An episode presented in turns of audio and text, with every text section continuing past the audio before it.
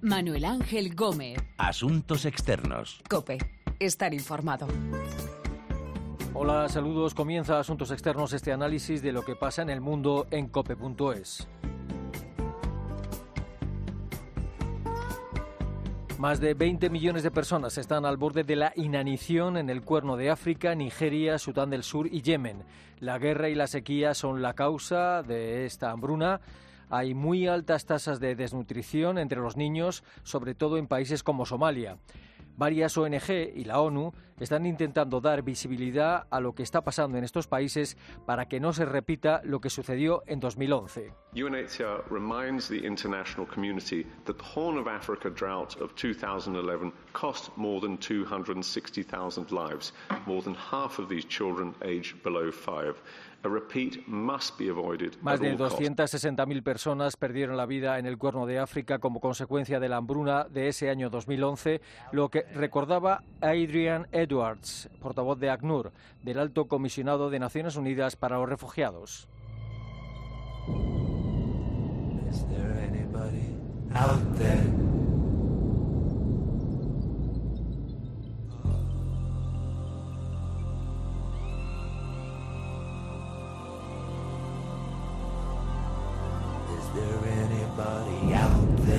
Esta hambruna en estas naciones vamos a hablar con nuestra colaboradora en África subsahariana, Laura Secorum, y con María Chalot, responsable humanitaria de Oxfam Intermón.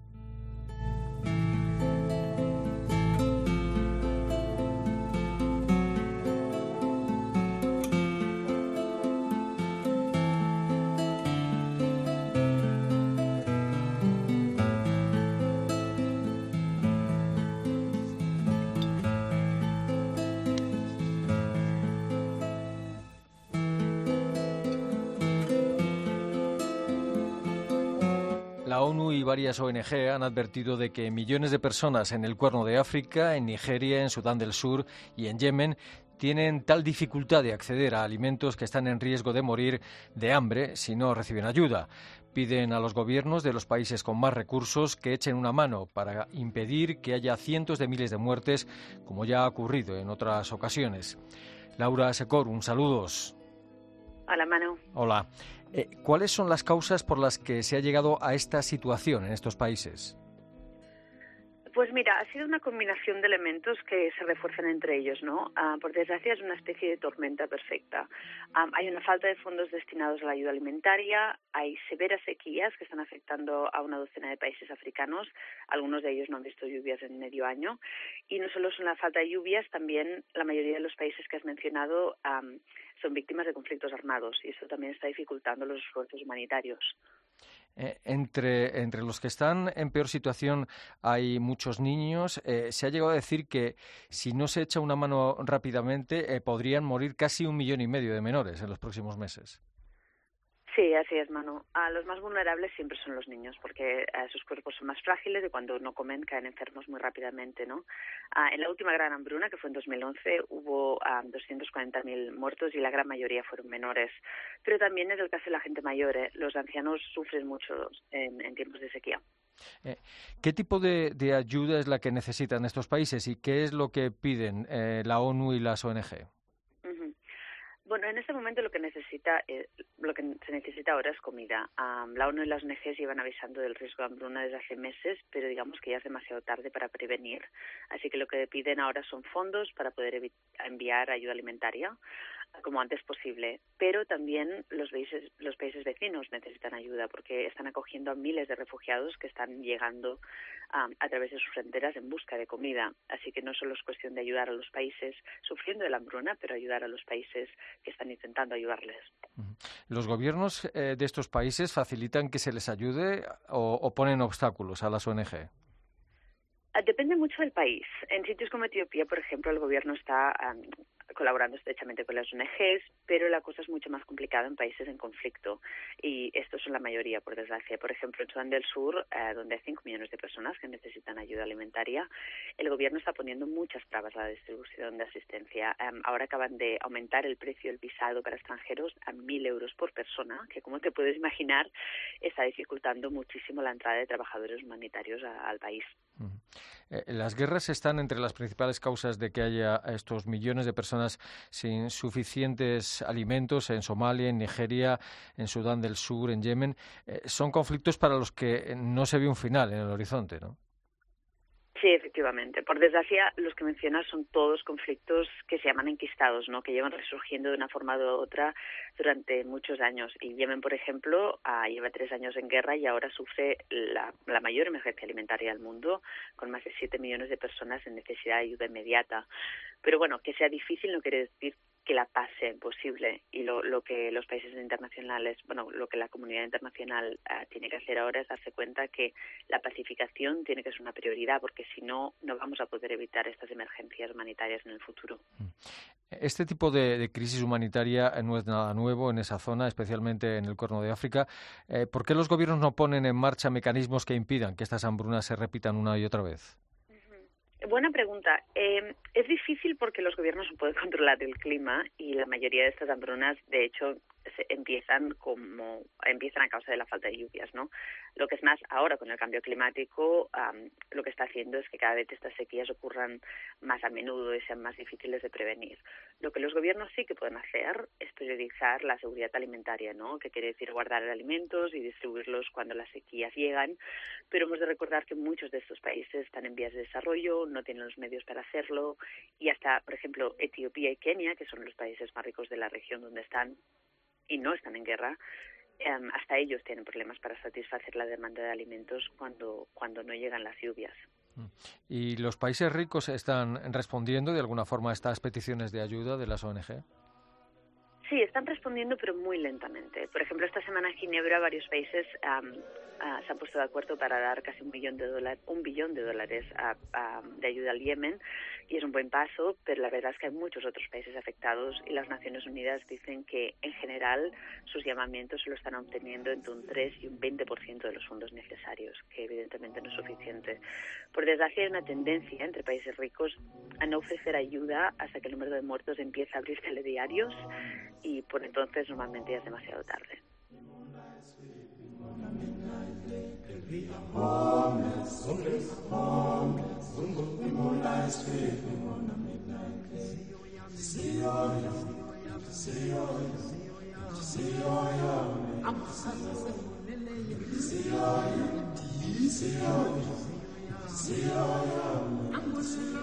Las guerras y la sequía están dejando a millones de personas en una situación desesperada en cuatro países. Las ONG están pidiendo ayuda humanitaria de manera inmediata entre esas ONG está Oxfam Intermón. María Salo es la responsable humanitaria de Oxfam Intermón. ¿Qué tal? Saludos. Hola, buenos días. Hola. Eh, de estos cuatro países con millones de personas al borde de la inanición, ¿en dónde es más urgente que llegue ayuda cuanto antes?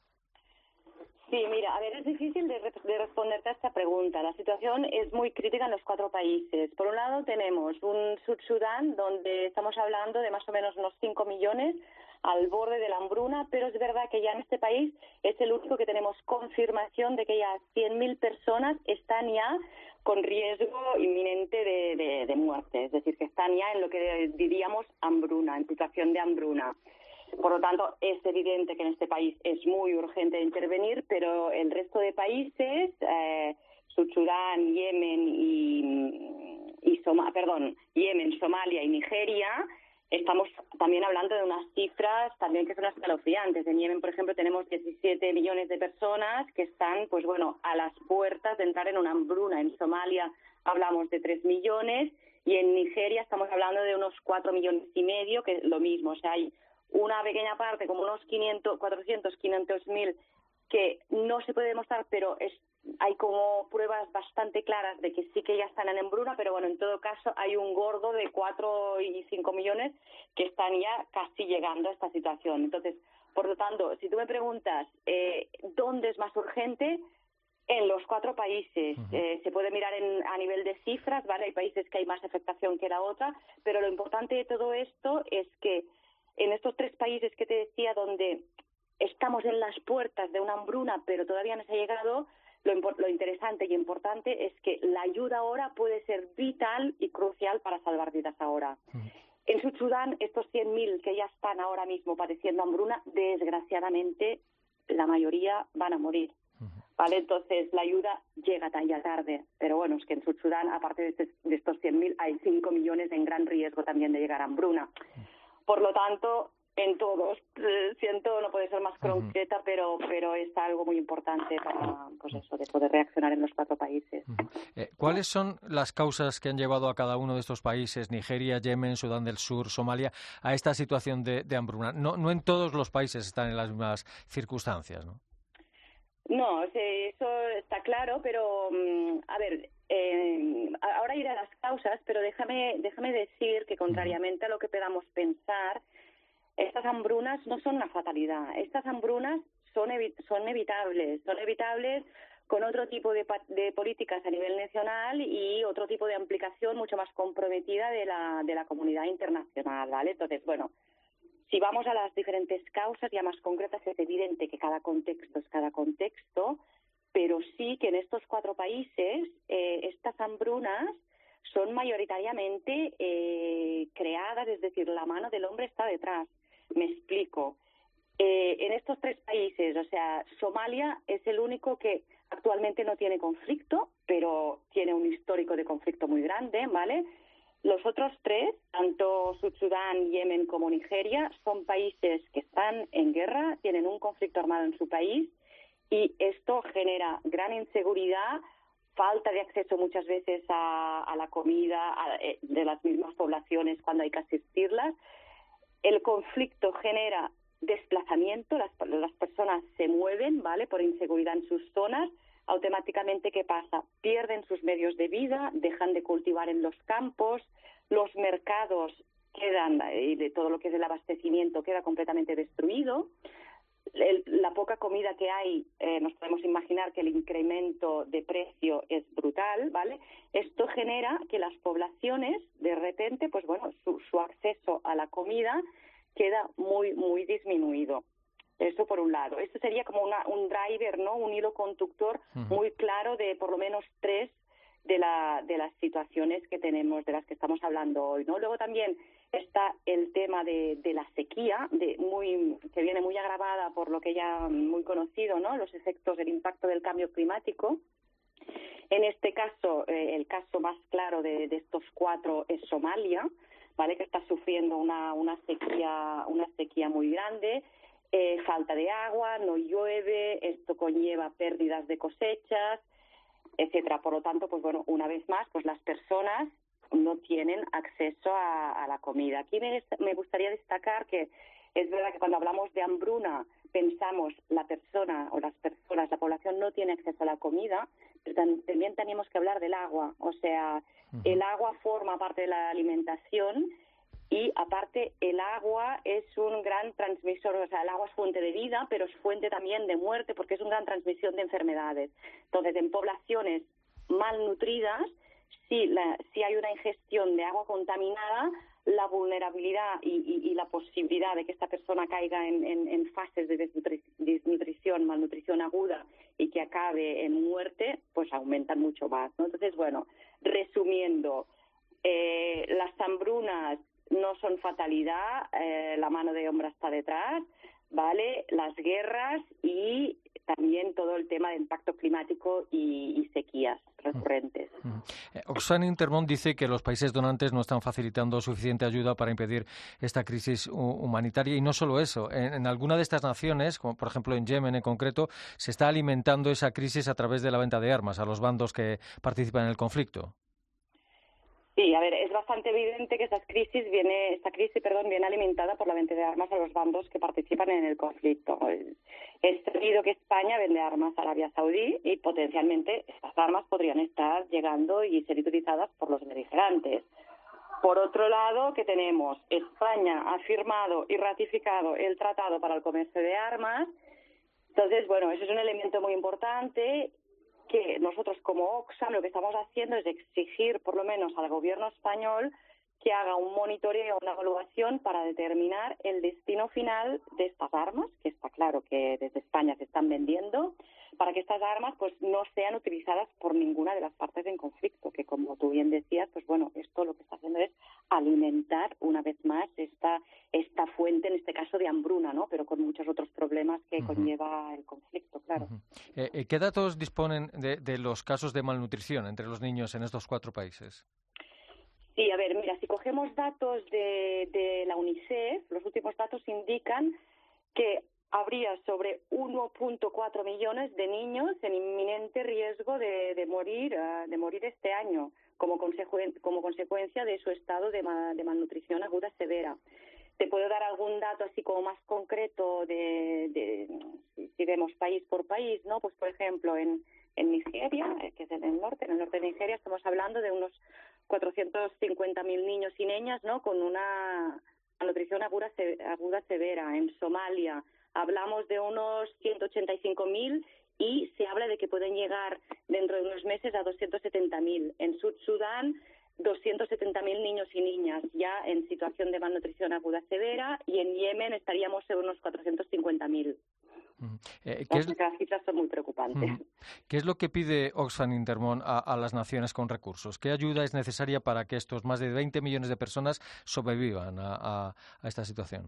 A también una pequeña introducción, ¿eh? luego te, te digo, ¿no? Qué cosas concretas, pero lo decía al principio, mm, por nuestro lado pensamos, y está claro, que la comunidad internacional hubiera tenido que responder mucho antes. Una hambruna no es algo que llegue de un día para otro. Ejemplo, en Sud Sudán, que es uno de los países de los que estamos hablando ahora, eh, en 2013, cuando el conflicto estalló, ya se sabía que la situación alimentaria estaba muy, muy ya deteriorada. No estábamos en hambruna, pero la situación era ya crítica. Lo único nuevo que hay ahora en Sur Sudán es que se ha declarado una hambruna. Estamos hablando, como te decía antes, de estas 100.000 personas. Entonces, bueno, que muchas veces, o sea, la reacción es muy tarde. Aquí, por ejemplo, tenemos un caso que en 2013 ya se hubiera podido actuar. Pero bueno, vamos ahora, eh, concretamente, ahora hemos llegado a esta situación, ¿qué puede hacer la, la comunidad internacional? Eh, es importante saber que todavía no es muy tarde, como te decía, en Sud Sudán los 100.000 que ya están en hambruna, desgraciadamente estas personas sí que muy probablemente van a morir, pero hay toda una franja todavía muy grande que si se actúa ahora no van a morir. Y estas personas podrán seguir con una vida normal, pero tienen que recibir ayuda ya. Y esta ayuda es muy importante que la reciban ya porque ahora vienen dos factores agravantes lo que sería nuestro mm, nuestro verano en, en España, ¿vale? En, en, estos cuatro países coincide que es la época de gap alimentario. La época de carencia alimentaria significa que es el momento en que las personas han consumido lo que recogieron de la cosecha del año anterior, pero que lo que han cultivado este año todavía no lo han, no lo han cosechado. Por lo tanto, están en un momento de que no tienen nada o casi nada para comer, ¿vale? Por lo tanto, esto es un factor agravante, que esto se va a instalar aquí en los próximos meses. Y luego, la época de lluvias. Comentaba también antes que el agua, aparte de ser fuente de vida, es fuente de muerte. El agua es un gran transmisor de enfermedades. Sabemos ya que hay países como Somalia, Sud Sudán, que ya tienen y han tenido episodios de, episodios de cólera. Las lluvias que están empezando ahora incrementarán este riesgo, de, sobre todo para los más pequeños, de contracción de, este tipo de enfermedades. Esto es como un catalizador para que las personas caigan más rápidamente en fase de hambruna, en fase de malnutrición aguda severa. Por lo tanto, hay que actuar ya. La comunidad internacional se tiene que movilizar y hay que inyectar dinero y que la ayuda humanitaria llegue alimentación, acceso al agua, más otras cosas que también son necesarias. En, estas naciones en guerra, los contendientes no siempre facilitan la labor a las ONG. De hecho, hay, constancia de que, por ejemplo, en Sudán del Sur, tanto los rebeldes como las tropas leales al gobierno sur-sudanés han bloqueado la distribución de alimentos y otra ayuda humanitaria, ¿no? Sí, desgraciadamente el hambre se utiliza demasiadas veces como arma de guerra para provocar hambre entre unos y otros bandos. O sea, si yo soy de un bando, pues me interesa debilitar al máximo las poblaciones de, del bando contrario. Entonces pasa y sí, has dado un ejemplo que es real y que está ocurriendo a día de hoy. Eh, los, los, beligerantes, las partes en conflicto, están bloqueando la ayuda, cosa que es muy grave y que aparte eh, es una violación flagrante del derecho internacional humanitario que de alguna manera estas reglas internacionales que tenemos de derecho internacional humanitario lo que hacen es de alguna manera establecer que en conflicto debería de respetarse la vida y la dignidad de la población civil. Esto no se está respetando ni aquí con esto de utilizar eh, el hambre como arma de guerra, ni eh, ya lo sabemos, con los constantes ataques a hospitales y tal que estamos viendo en Siria, es algo de tema, ¿no? Pero, pero sí. ¿Y los, los gobiernos de estos cuatro países podrían hacer más de lo que hacen para evitar que se llegue a esta situación? Porque esto ocurre de manera cíclica cada tantos años. Eh, sí, aquí, bueno, si, si vuelvo un poquito a las causas, ¿no? Que me preguntabas antes, si hablamos de las zonas afectadas por el cambio climático, que evidentemente están sufriendo pues sequías de manera recurrente. Aquí sí que los gobiernos nacionales, los gobiernos tienen, tienen mucha responsabilidad en no esperar a hacer asistencia humanitaria. La asistencia humanitaria es lo último, es lo último a lo que deberíamos de recurrir, que claro que es muy importante cuando llega el momento, pero hay una serie de políticas, ¿vale?, que el gobierno tiene que establecer en un país que es recurrente a sequía, que tiene este riesgo, hay que tener políticas y planes para reducir estos riesgos. Te pongo algunos ejemplos. Pues, por ejemplo, que estas personas, estas poblaciones tengan un, acceso como más mejorado, ¿no? Mejorado al agua, que cuando vengan épocas de sequía no se, no se seque el pozo, por ejemplo, que es algo que ocurre con mucha frecuencia. Eh, si, por ejemplo, tienen su alimentación basada en un cultivo que está poco adaptado a la sequía, pues bueno, diversificar, diversificar el tipo de cultivo y que sean más adaptados a la falta de agua. O otro tipo de medidas que por lo que serían medidas de protección social para las personas más vulnerables y que durante estas épocas que te decía que cada año se pasan, que es la época de carencia alimentaria, pues que estas personas de manera institucional que el Estado prevea que cada año estas personas puedan tener un apoyo. Todo esto es lo que llamamos la, agenda de construcción de resiliencia, que es muy importante y sobre todo en zonas que sufren crisis recurrentes que se pueden prever, esto hay que trabajarlo. Luego, si hablamos del caso de conflicto, también vemos, y, es el caso de, algunos de esos países que tienen, o sea, las guerras van y vuelven, ¿no? O sea, los contendientes, todo lo, la base del conflicto no se soluciona. Entonces, estos conflictos los gobiernos tendrían que pasar por unos procesos de construcción de paz inclusivos y duraderos que garanticen que esto no se vuelva a repetir. Entonces, esto es algo que se podría hacer y que en muchas ocasiones pues tampoco se hace. De acuerdo. María Shaló, eh, responsable humanitaria de Oxfam Intermón, gracias por, por su tiempo, por sus explicaciones y un saludo. Nada, muchísimas gracias a vosotros. Un saludo también.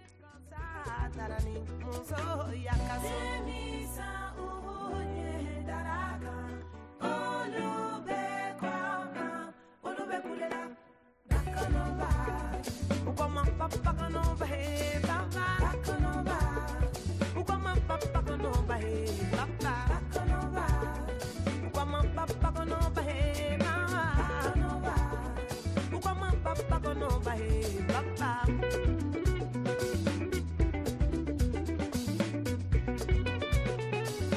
Más de 20 millones de personas al borde de la inanición en el cuerno de África, Nigeria, Sudán del Sur y Yemen, sobre todo a causa de las guerras. La ONU y las ONG piden ayuda a los gobiernos de los países con más recursos. Hemos hablado con nuestra colaboradora en África subsahariana, Laura Secorun, y con María Chaló, responsable humanitaria de Oxfam Intermón.